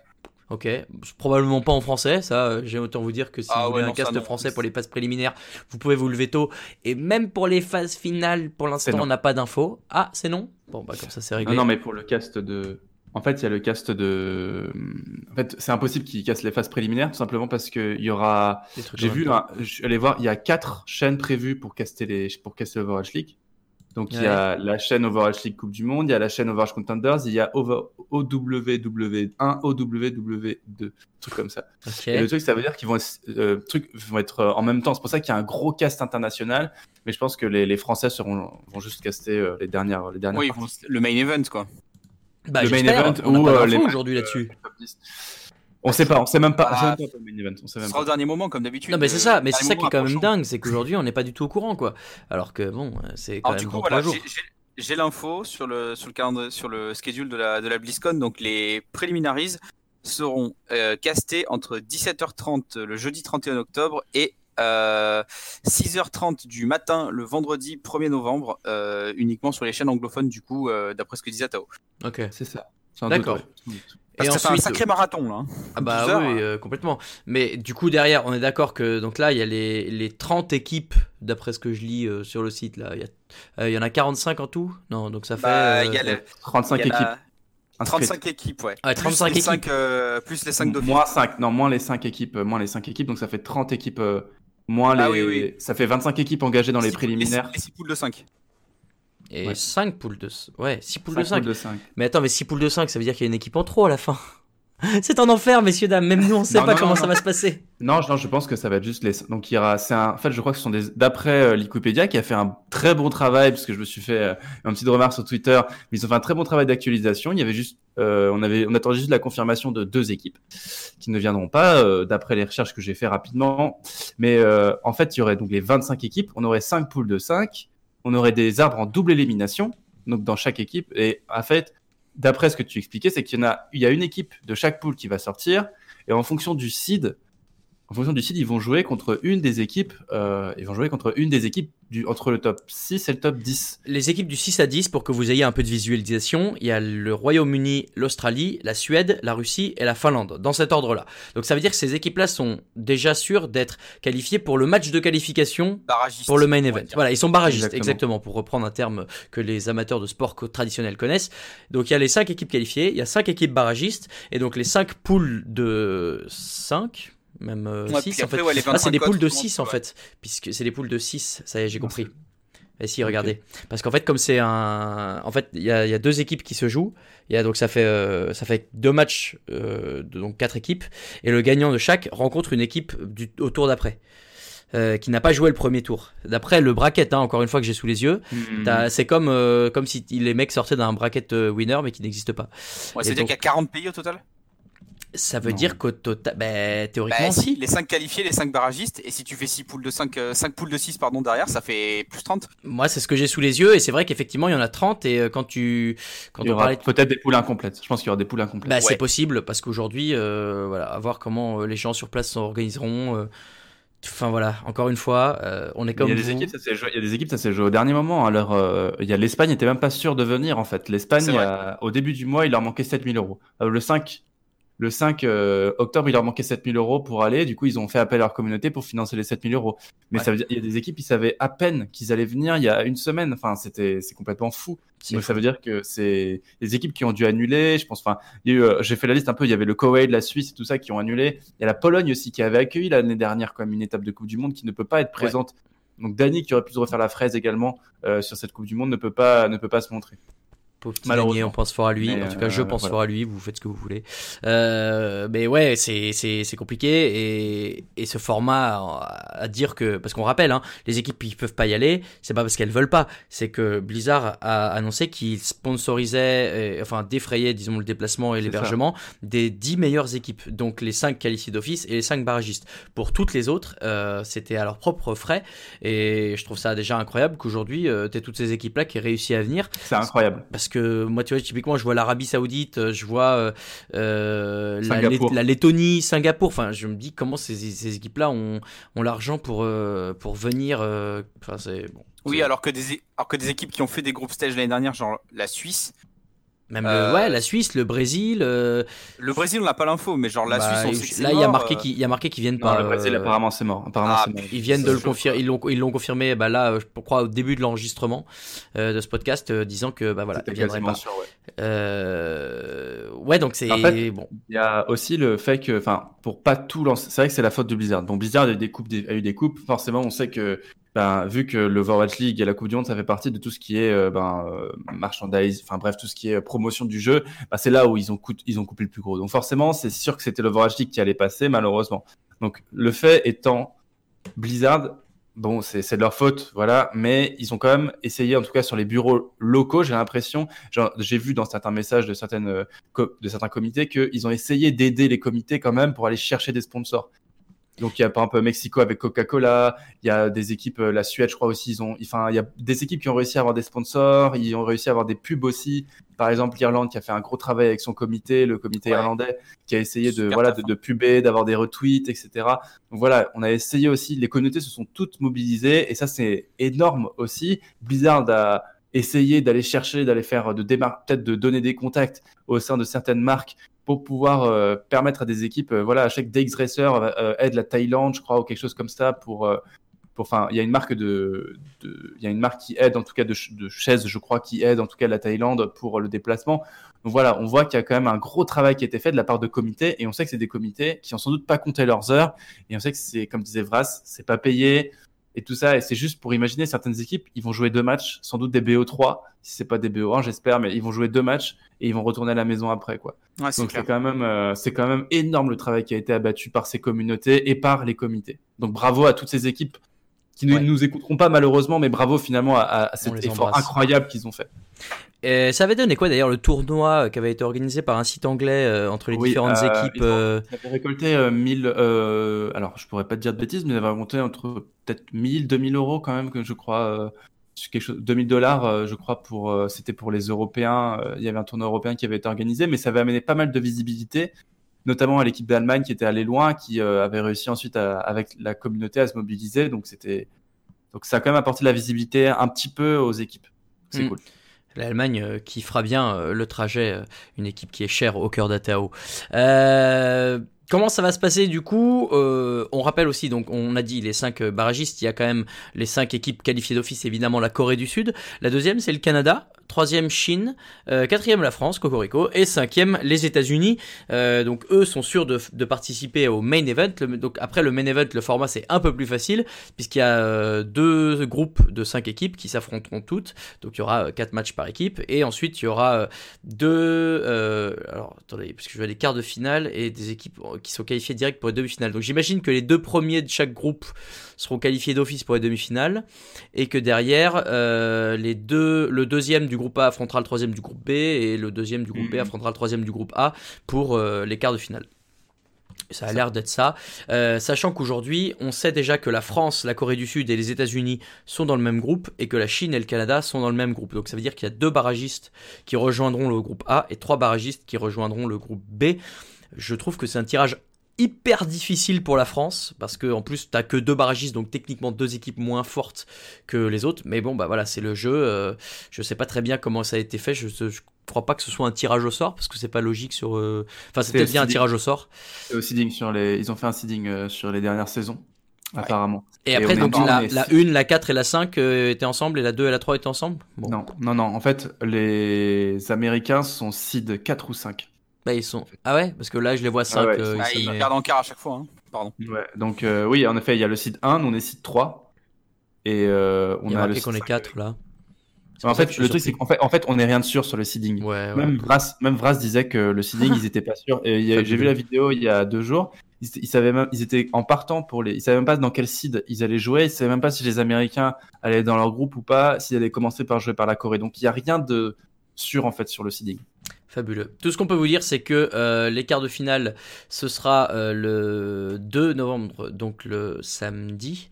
Euh, le samedi à 18h30, euh, 20h15, 22h et 23h45. Et que la finale, elle, euh, contrairement à ce qu'on a dit d'ailleurs, euh, on s'était planté au départ, mais l'info n'était pas complètement claire. Ce sera bien dans la nuit de samedi à dimanche, et pas dans la nuit de dimanche à lundi, heureusement. Euh, donc dimanche matin à 13h15 du matin, euh, il y aura probablement une- un match pour la troisième place aussi, qui doit se jouer juste avant. Mais bon voilà, pour le calendrier, écoutez, suivez les. On ne peut que vous conseiller de suivre les réseaux sociaux divers et variés de la compétition et, et d'essayer d'avoir l'info quand elle est officielle, parce que vous l'avez compris, aujourd'hui on n'a pas plus d'éléments que ça. Parlons quand même un peu des équipes dont on est sûr, et notamment des. Alors, on peut commencer par dire un petit mot sur les barragistes aujourd'hui. Euh, Royaume-Uni, Australie, Suède, Russie, Finlande. Dans ces cinq-là, lequel, euh, lesquels vous voyez bien euh, passer au tour d'après? Voire toutes d'ailleurs.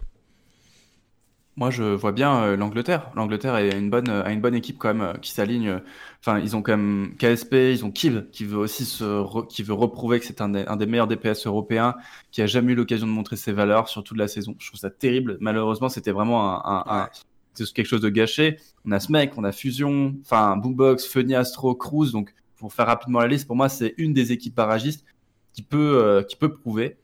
Et il y a aussi pour moi la Suède qui peut être une, une bonne équipe, Ouais. qui peut être une bonne équipe. Et pour les équipes préliminaires, euh, moi je donnerais, je me mets, il y a aussi des équipes pour moi intéressantes sur les équipes préliminaires. Rapidement, il y a la Finlande, qui peut être cool à voir. Il y a la ils Norvège. Sont, ils sont barragistes, la Finlande, ils sont Ils sont dixièmes. seed- ils sont Ah pardon. Donc il y a la Norvège et le Danemark qui sont cool à voir et euh, ça c'est des équipes qui sont cool et pour euh, il y a Espagne aussi euh, c'est pas une grosse équipe qui n'ira pas loin mais on peut voir Neptuno sans doute jouer DPS Ouais. Euh, Oui. voilà ça va valoir le coup et on aura le Portugal avec Grey également qui jouera peut-être DPS Euh, voilà donc Ils sont enregistrés en tant que tels en tout cas. voilà exactement donc Et- ça peut moi je vois la Suède et euh, je vois la, la Suède et la Grande-Bretagne pour moi euh, passer euh, aller dans les groupes Euh, Chabat, toi, euh, tiens, Euh. moi, je, tant que j'y suis, euh, moi, j'aimerais bien que les Italiens passent pour mon petit chouchou euh, Dragon Eddy. Voilà. c'est vrai Euh, qu'il est cool, bah ouais, c'est- c'était mon gars sûr euh, à la Coupe du Monde. Euh, Qu'est-ce que toi, tu vois bien euh, dans ces équipes-là? Euh, bah, alors, Grande-Bretagne, c'est assez évident. Euh, après, je surveillerai quand même. euh, bon, la Suède, c'est des, c'est- alors c'est des jeunes joueurs, des pas mal de joueurs contenders ou nouvellement Overwatch League qui n'ont pas foulé encore le, le stage comme avec euh, Elivot et, et le Sich. Leur coach, c'est Swoosh d'ailleurs, ça c'est rigolo. Le- Oui, L'ancien joueur de Florida Mayhem. Tout Ça. à fait. Bah, il avait coaché chez Giganti juste avant. Ouais, et il avait été choisi coach euh, pour la Suède. Non, moi je, je regarderai euh, la Russie pour le coup, qui ont, qui ont toujours un bon qui ont toujours un bon roster, euh, avec euh, bah, tout comme euh, euh, tout comme Kib en fait, il y a Shadowburn, il peut être assez revanchard par rapport à, à l'Overwatch League. hein, il y a des choses à montrer. Si, euh, aussi. s'il peut retrouver euh, retrouver une place, euh, Sharik n'est pas dans le, dans ah non roster. c'est- Non, Enler, euh, l'autre DPS. Et, et en tant que c'est Chao et Tonic qui sont, qui sont Ah, devant. Chao, Après je- voilà, même pour les pour les supports, Eng et Main, c'est des joueurs qui ont fait leur preuve en Contenders EU depuis euh, depuis pas mal de saisons. Rubicon est un joueur qui est là depuis euh, super longtemps. Je crois que la- l'année où la France perd contre la Russie en Coupe du Monde euh, en 2016, il me semble que Rubicon est déjà dans le dans le roster russe en fait. Oui. Donc c'est un type avec beaucoup d'expérience pour le groupe. Il c'est est là en important. 2016, ouais. Ils avaient fait second, ils avaient perdu en finale face à la Corée. Tout à fait, tout à fait, un sacré run pour les euh, pour les Russes. Puis après dans les équipes qui sont pas sidées, euh, je suis assez d'accord sur les pays nordiques, genre euh, Danemark, Danemark, Norvège, ça a toujours été des, des bons pays. Je serais curieux, honnêtement, de voir où, que- comme tu l'as souligné aussi, le Portugal avec Grey en DPS, puis des joueurs qu'on voit aussi en contenders comme euh, Ortic ou Fat, qui sont de très bons joueurs. Et euh, je mettrai une petite pièce, tu vois, moi, sur les, euh, sur éventuellement sur les, sur les Hollandais. J'aimerais bien. Ah, euh, j'allais dire les Pays-Bas, ouais. Bah ouais, les Pays-Bas euh, qu'on avait vu euh, l'an dernier à Paris, euh, qui ont des joueurs euh, qui avaient marqué, notamment Visibility hein, sur le poste de DPS, qui est aujourd'hui Oui, chez. Montréal Rebellion, qui est un bon joueur. Il y a Jonah aussi DPS qui est chez Young and Beautiful. Il y a voilà, il y a du monde. C'est des joueurs qui ont de l'expérience, pas forcément du très haut niveau, mais mais voilà, qui sont et qui j'imagine jouent aussi ensemble depuis un petit moment. Donc ça peut être sympa. Moi, ce que j'espère aussi. Dans les équipes sidées, euh, c'est que la Nouvelle-Zélande fera un AK avant chaque match. Mais ça, euh, j'ai peur que ça n'arrive pas malheureusement. À Colore- Colorex qui va, qui, va, qui va faire le haka dans l'équipe adverse, ça, ça promet. Ah, j'ai oublié la Thaïlande. Oui, avec Mickey, évidemment. Mickey au les, les légendaires. Non, il y a surtout le, il y a aussi le Japon, euh, je pense, euh, qui avait fait une très belle Coupe du Monde la saison dernière, euh, qui avait failli passer, enfin, qui avait, et je pense qu'ils ont, ils bénéficient aussi d'être d'être dans une région assez dense en Asie. Ils peuvent, je pense, s'entraîner contre, ils peuvent aller jouer contre scrim contre des Coréens. Ils peuvent scrim contre l'équipe de Corée, l'équipe de Chine également. Enfin, donc je pense qu'ils ont, ils sont aussi dans une zone favorable pour se préparer à la Coupe du Monde. Donc peut-être que le Japon est aussi une équipe à suivre. Le Japon qui a en plus euh, une certaine cohésion parce qu'il y a trois joueurs euh, de l'équipe Green Leaves et le coach Yuk euh, qui joue en contender Pacifique. Donc euh, t'as un support en- et t'as un support et deux DPS qui sont dans la même équipe. Ça peut créer une dynamique assez assez facile de ce côté-là. Euh, je suis d'accord que euh, il faut compter sur eux. De toute façon, il y a cinq équipes hein, qui vont passer euh, dans le main event. Ces cinq, enfin voilà, soit ce sera une des un des cinq barragistes, soit un décidé à chaque fois. On verra en fonction du tirage. On ne sait pas non plus qui jouera contre qui mais il y aura du monde. Et alors sur les sur les cinq équipes déjà qualifiées pour le main event, donc Corée, Chine, Canada, France et États-Unis, quels peuvent être les les espoirs, disons, des uns et des autres? Déjà, est-ce que la Corée est sûre de gagner C'est la première question euh, que tout le monde un peu se pose. Euh, je lis un peu de tout sur Twitter. Je lis que c'est la meilleure équipe qu'ils ont jamais eue. Je lis que c'est l'année où ils sont prenables. Vous, c'est quoi votre avis Shaba Euh, honnêtement, j'en ai aucune foutue idée. C'est, je, vu qu'en fait cette année c'est un regroupement de joueurs bah, un peu différent de ceux qu'on a l'habitude de voir dans l'équipe de Corée en fait, parce que à part Mano qui est et qui a fait toutes les coupes du monde, bah, je veux dire Axel jamais vu en euh, Axel Carpe, Architect, Choyobin. En fait, tous les autres, ils ont jamais été sélectionnés en fait. Donc c'est une nouvelle mouture de la Corée. Moi, je trouve que ce sera super intéressant à regarder parce qu'ils avaient, ils étaient dans des équipes avec des styles de jeu vraiment différents. Donc c'est, je pense que c'est toujours autant à surveiller parce que ça reste la Corée et que quand on voit qu'il y a le, on va dire la qualité de l'effectif, oui. Mais après, euh, je sais pas, j'ai j'ai toujours envie de voir nos petits Français briller. Et puis euh, les États-Unis, les États-Unis, on les annonce très costauds aussi cette année. Ah bah il y a du monde côté américain. euh, pour les citer, euh, il y a Corée, KSF et Sinatra au poste de DPS. Donc déjà Corée, Sinatra, l'association me donne des sueurs froides. Space est super en tant que ça c'est mortel. Et Moth et Rocus. Rocus qui était peut-être un tout petit peu contesté au moment de la sélection, mais moi je trouve qu'il a mérité sa place par l'expérience qu'il a de cette compétition. Donc ça me choque pas. Euh, euh, je suis d'accord avec toi que ce roster est, est impressionnant. Euh, Atao, qui est-ce que tu vois très fort dans ces cinq équipes-là? Bah, je pense que les Américains euh, ont jamais été aussi forts, je pense, euh, avec leur équipe, à mon avis. Euh, ils sont impressionnants, d'après Vras aussi. euh, ils sont arrivés euh, il y a une semaine, je crois, maintenant. Euh, je lisais, euh, et entre lignes, on, on on- je pense qu'on a pu comprendre que la France s'est bien fait tataner euh, par les Américains au début. À mon avis, ils disaient oui, euh, voilà, euh, on, sait, on sait sur quoi travailler, euh, voilà, euh, ça a été, on a, on a pu scrim contre les Américains. Donc euh, voilà, ils ont, ils se sont entraînés contre les Américains. Je pense qu'ils ont vu leur niveau. Voilà, pour certains joueurs aussi, c'est la première fois qu'ils bougent. Euh, voilà, là, on est, on a des mecs qui sont surentraînés. C'est, de l'artillerie lourde, quoi. C'est ça qui est, ça qui est fou. euh.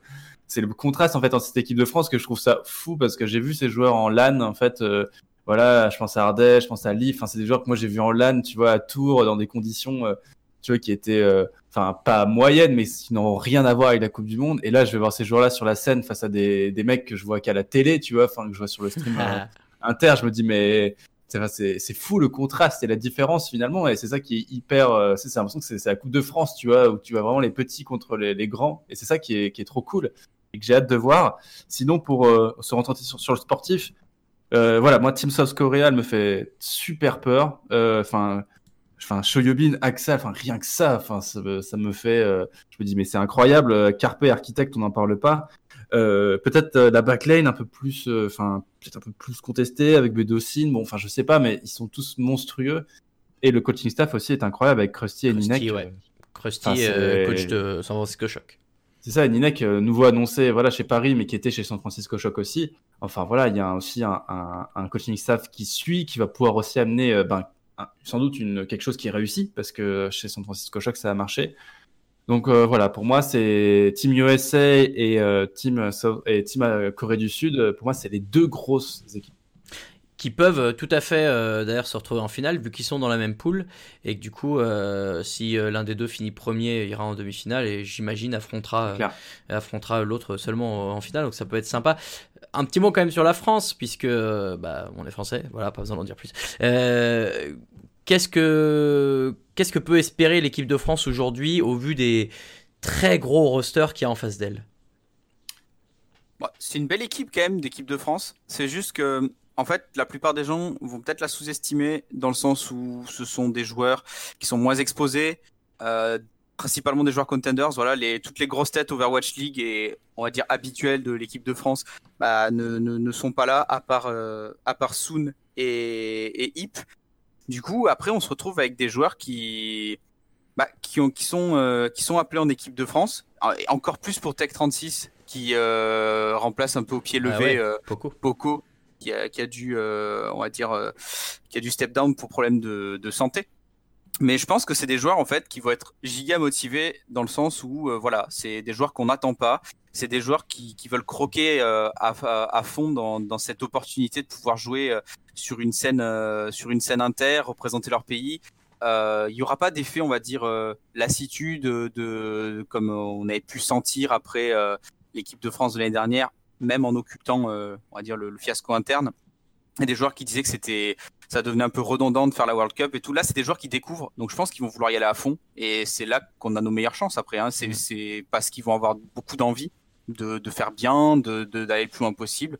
Donc je pense que la qualif, la qualif pour le bracket final, elle est pas, pas du tout inenvisageable, hein, même si on a un groupe compliqué. hein. Je suis d'accord. En fait, ça, ça me fait cette équipe de France, ça me fait un peu penser. et Vous allez trouver euh, l'analogie facile, mais euh, ceux qui ont suivi les championnats du monde de basket cette année, cet été, euh, évidemment, il y a des équipes avec des joueurs qui jouent tous au plus haut niveau en NBA et l'équipe de France, bah, il y en a quelques-uns, mais euh, il y a aussi beaucoup de joueurs qui jouent dans les championnats européens et, du coup un peu moins mis en valeur. Mais c'est une équipe de France qui est euh, capable d'aller euh, taper des, des gros adversaires.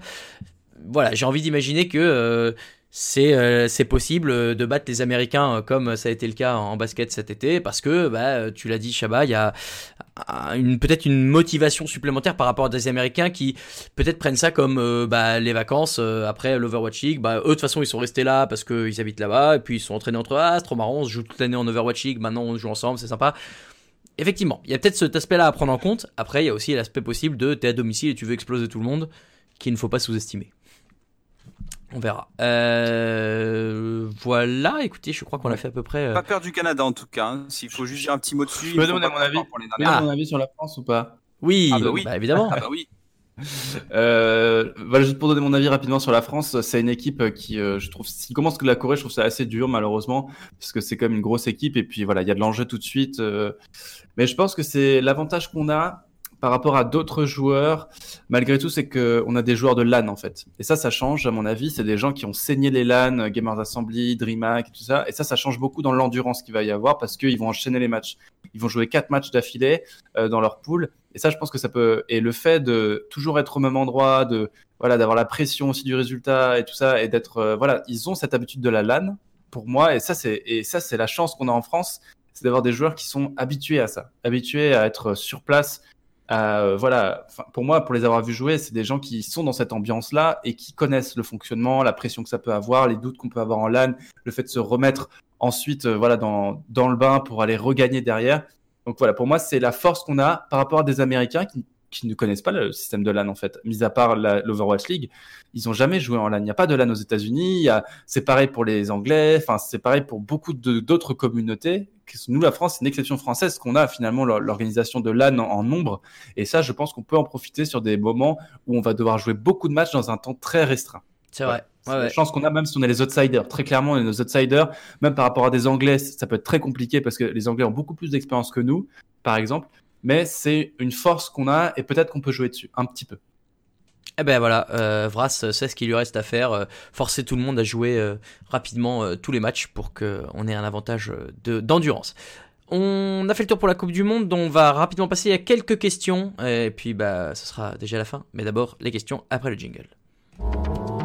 L'explication de pourquoi la est si forte Eh bien c'est très simple Jean-Edouard. Alors j'ai dit qu'il y a quelques questions. Euh, le fait est qu'il y en a beaucoup euh, auxquelles on a déjà répondu euh, un peu euh, par avance, notamment sur le roster de Paris Eternal, notamment sur le roster de Paris Eternal. il y a pas mal de questions là-dessus. Euh, par contre, il y a, il y a un angle qu'on n'a pas forcément abordé et je trouve la question de Tivis intéressante dans ce sens-là, euh, qui demande est-ce que vous pensez que c'est une bonne chose d'abandonner le projet full EU de Paris Eternal? On, a, on en a parlé, mais est-ce que euh, vous, pré- vous trouvez plus intéressant Lui demande est-ce qu'il vaut mieux supporter une structure ou supporter les joueurs? Je sais pas s'il y a un truc qui vaut mieux qu'un autre, mais vous aujourd'hui, typiquement pour une équipe Overwatch League, alors que c'est un truc nouveau et qu'on n'a pas euh, depuis qu'on est petit, euh, on peut être fan d'une équipe de foot parce qu'on est fan depuis qu'on est tout petit euh, pour des raisons à la con. C'est bien pour ça que je suis fan de l'AS Nancy-Lorraine. Mais euh, voilà, aujourd'hui, quand vous supportez une équipe Overwatch League, vous, qu'est-ce qui vous, qu'est-ce que vous fait que vous supportez cette équipe-là? C'est ça que je veux savoir aujourd'hui. Tiens, Shabba, tu vas commencer. Euh, alors ça peut paraître, et il va y avoir des éléments qui vont paraître très subjectifs, mais, non, mais euh, c'est le but. Voilà, là, la- on peut juste comprendre. Honnêtement, le, le branding, le, le branding en fait partie, euh, la- la- les, associations de coul- les associations de couleurs, le logo, puis après évidemment les joueurs qu'il y a dedans au, lancement de, de la structure. Voilà, euh, Outlaws euh, ou Gladiators, c'était, euh, il y avait des joueurs que, que j'aimais beaucoup dedans, donc euh, je veux dire l'affect euh, s'est fait de suite. Après, quand il faut maintenir, euh, on va dire, sa, son, son, son soutien à une, à une structure, je vais rester vraiment sur la structure.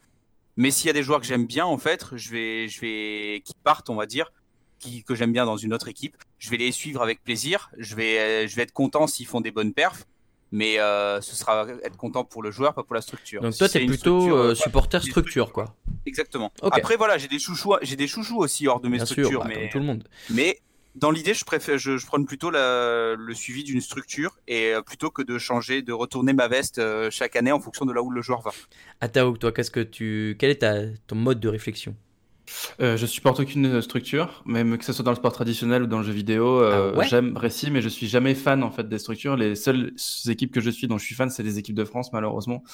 Mais voilà, c'est non mais c'est voilà. euh, après, je- c'est vraiment ces équipes-là qui m'intéressent, mais juste parce que je crois aussi euh, dans le sport actuel, il n'y a pas de. Je crois que aussi il y a des choses qui nous correspondent, des choses, euh, le- la localité par exemple, euh, voilà Brest, mais je suis pas spécialement fan de Brest parce qu'au-delà de ça, il y a des valeurs aussi. Et Brest défend parfois, même les les, parler de Brest, il y a des valeurs parfois qui me posent problème. Et du coup, c'est plus les valeurs parfois dans le, de certains clubs auxquels je vais plutôt m'attacher. Mais euh, voilà. Et dans le Overwatch League, il y a aucune équipe que je supporte particulièrement. Euh, j'aime, j'aime bien Seoul Dynasty. Euh, je pourrais pas dire que je sois fan, mais voilà. En fait, j'aime les histoires. au-delà des structures. Donc, euh, j'ai beaucoup aimé suivre Washington Justice, par exemple, sur le dernier stage. J'ai regardé, regardé tous leurs matchs parce que euh, c'est une équipe euh, auquel j'ai adoré l'histoire, parce que c'était une belle remontada. Mais euh, au-delà des structures, j'aime les histoires et voilà. Très bien, bravo, merci euh, messieurs. Euh, une autre question, alors un avis sur le... Donc ça c'est Miniboo euh, qui nous pose la question, euh, Miniboo évidemment du, euh, de Casternest.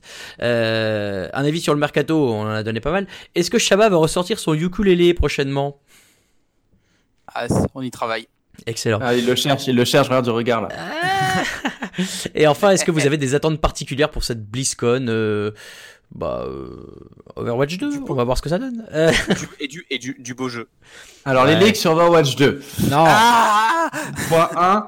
on, on a, on dit. beau- euh, attends, j'ai dit, j'ai dit beau jeu, mais les joueurs à la Péricis, ils m'ont confirmé que ça allait être Orisa Sigma. Ah, là là là ça, oui, ça va être terrible, messieurs, dames. hein. On vous annonce Zut, déjà, alors. vous allez revivre les playoffs Overwatch League saison 2, ça va être terrible. Euh, non, pour le coup, pour être tout à fait rapide et transparent sur Overwatch 2, on a dit qu'on en parlerait plutôt après la BlizzCon, une fois qu'on aura des éléments tangibles et officiels à vous débriefer. D'ailleurs, euh, on verra si de ce qu'on en dit, mais enfin, on verra si on en parle parce qu'en fait, c'est pas c'est pas forcément de l'e-sport. En fait, nous, on- voilà, à la base, on est plutôt un podcast sur la compétition Overwatch. Euh, si c'est un jeu PVE, bon, bah, ça va pas forcément être pour nous. Bref. Euh, Il y a tellement de gens qui vont donner leur avis dessus. Enfin, oui, oui, Ouais. on se concentrera peut-être plutôt sur la Coupe du Monde. Pourquoi nous on enfin, pourquoi on est plus légitime à parler que ça qu'un Alpha Cast, un Zaroid Et qui- ben voilà, on l'est pas du tout. On est nul. non. Tu, tu es nul, Alciron.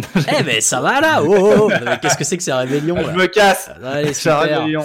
Euh, ouais, super. Euh, Qu'est-ce que. Oui, si, Stock Logo, l'ancien, évidemment, on pose la question. Qui va te choke pendant la, la World Cup Le Canada Le Canada, ouais, qui d'autre? Hmm. Qui va choke euh, J'aimerais bien moi, que je les Anglais te choquent. Moi, j'aime pas les Anglais. moi, Ils ont une belle bien équipe, hein, mais j'aime pas les Moi, j'aime bien la Suède bien choke, bien vénère. Ah ouais, genre perdre leur match de barrage, quoi. Ah ouais, moi je les viens, je les vois sévères. Ouais. C'est drôle parce que tout à l'heure, il a dit Ouais, euh, la Suède, je les vois bien, c'est les équipes que je vois le plus passer. Et puis là, maintenant, il veut qu'ils te. Non mais en fait j'ai envie qu'ils choquent parce que non non mais en fait je sais pas c'est la Suède c'est vraiment euh, avec depuis euh, l'épisode de Florida Miami avec la Suède la Suède est dans un état de la scène suédoise n'arrive pas à se remonter j'ai l'impression euh, Ouais, c'est compliqué, on n'arrive vrai. on n'arrive pas à avoir des nouveaux Suédois qui s'imposent on voit ce Nilo on a pensé qu'il allait arriver à s'imposer euh, chez Philadelphie et là s'il perd ce serait vraiment la confirmation que malheureusement la Suède euh, voilà c'est euh, le Ça va mal. c'est caractéristique de l'état de l'Europe finalement voilà Et enfin, euh, quel trade vous a le plus marqué pour le moment? Moi, j'ai dit c'est Profit and Gesture à Séoul. Est-ce que vous, c'en est un autre? Euh, non moi c'est ça aussi Ouais, c'est. euh, C'est c'est ça. Et pour la pour l'affect, celui qui m'a fait le plus mal, c'est Roar qui part à Washington. Mais après, en termes d'ampleur, c'est vraiment le, le transfert des deux monstres de Londres chez Séoul, hein, sans, sans équivoque. On est d'accord. Euh, voilà, messieurs et mesdames les auditrices et les auditeurs, pour euh, ce euh, podcast numéro 71. Merci, euh, cher Chabat et cher Atao, euh, d'avoir été avec moi. Ça plaisir. fait, euh, ça fait plaisir. plaisir. Tiens, euh, j'avais hâte aujourd'hui euh, d'être là devant ce micro euh, pour parler avec vous, euh, parce que je me suis dit que ça allait être sympa comme à chaque fois, et c'était le cas. On est comme toujours présent sur tous les réseaux sociaux possibles et inimaginables euh, du monde, mais surtout euh, sur Twitter, arrobase 910, nah, je le refais, arrobase 910cast, euh, arrobase Raoul VDG pour moi, arrobase Raoul Euh, non, c'est Chabaloutre, pas Raoul. Arrobas Chabaloutre pour Chaba. arrobas Atao underscore LBC pour Atao. Euh, et après sur toutes les plateformes de podcast, notamment encore Spotify, Apple Podcast, Overcast et Stitcher. J'en donne à chaque fois un peu au pif. Euh, Qu'est-ce que ça va être la suite? Évidemment, on va faire un débrief de la Coupe du Monde la semaine prochaine. Euh, du coup c'est rigolo euh, d'avoir ce, ce, ce- cette compétition très resserrée. Et on- je sais pas bien ce qu'on va pouvoir débriefer parce qu'il y aura tellement de matchs. Verra comment on fait, mais euh, on fera une émission là-dessus. Peut-être qu'il y aura des nouvelles aussi euh, côté mercato. Je sais pas si la Coupe du Monde va mettre un peu en pause les différents transferts. Peut-être, on verra. Peut-être. Comment Le week-end, le week-end peut-être la com va baisser peut-être. Euh, ouais. Ouais. Et une fois la Coupe du Monde terminée, euh, il y aura peut-être des éléments qui vont se débloquer parce qu'il y a des joueurs qui auront fait des bonnes perfs. Enfin voilà, on le souhaite, c'est un peu aussi le but de cette compétition-là. On se retrouve la semaine prochaine pour débriefer ça. Et puis ensuite, bon, on verra, on aura peut-être droit à des vacances cette fois-ci. Euh, merci, je vous ai dit merci? Oui, je vous ai dit merci. Oui. Oui, Et on te dit merci. Merci, à toi. Ah, tout le monde s'aime, c'est magnifique. Du coup, bonne euh, Coupe du Monde à tout le monde et on se retrouve la semaine prochaine pour débriefer tout ça. Ciao Salut. Salut.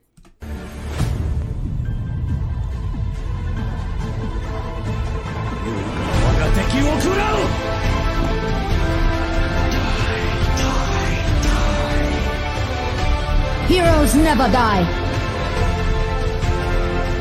Nerf this. Boum Ça c'est fait.